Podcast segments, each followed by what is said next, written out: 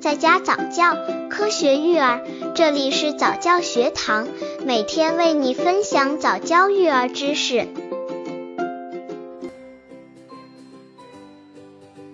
八、宝宝如何补碘？宝宝补碘的必要性。我们所能见到的最简单、方便的补碘的方法，就是在食用盐中加碘。这种方法不仅安全、有效、经济且容易推广，也符合微量、长期和生活化的要求。不过，我们在不碘中也要注重科学。碘是一种很活泼的元素，我们在做饭过程中，若是过早的加盐，就容易让碘因为温度过高而气化溜走。在存放中，食盐中的碘也会随着时间的推移而跑掉，时间越长，食盐中的碘含量就越来越少。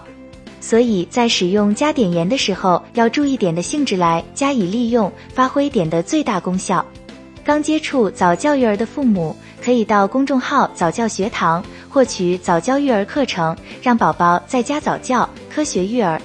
碘能够很好的预防患上甲状腺肿大，但也要注意碘的摄入量。我国的标准是每人每天吃六克盐，约可获得一百二十微克的碘，这完全可以满足大多数成年人的生理需要量。宝宝最初阶段都是以流体食物为主食，不能像大人一样通过日常饮食来补充碘。那如何才能给宝宝补碘呢？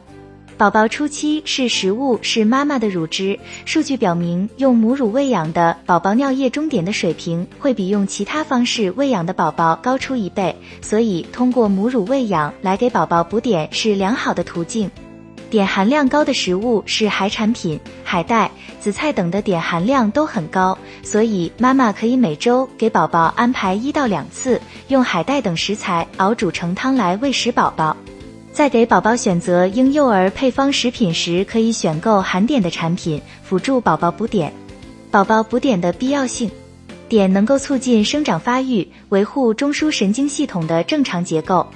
宝宝在肚中六个月到出生后两岁的阶段，是宝宝脑部发育的关键时期。如果此时缺碘的话，会导致宝宝患上客厅病，智力低下。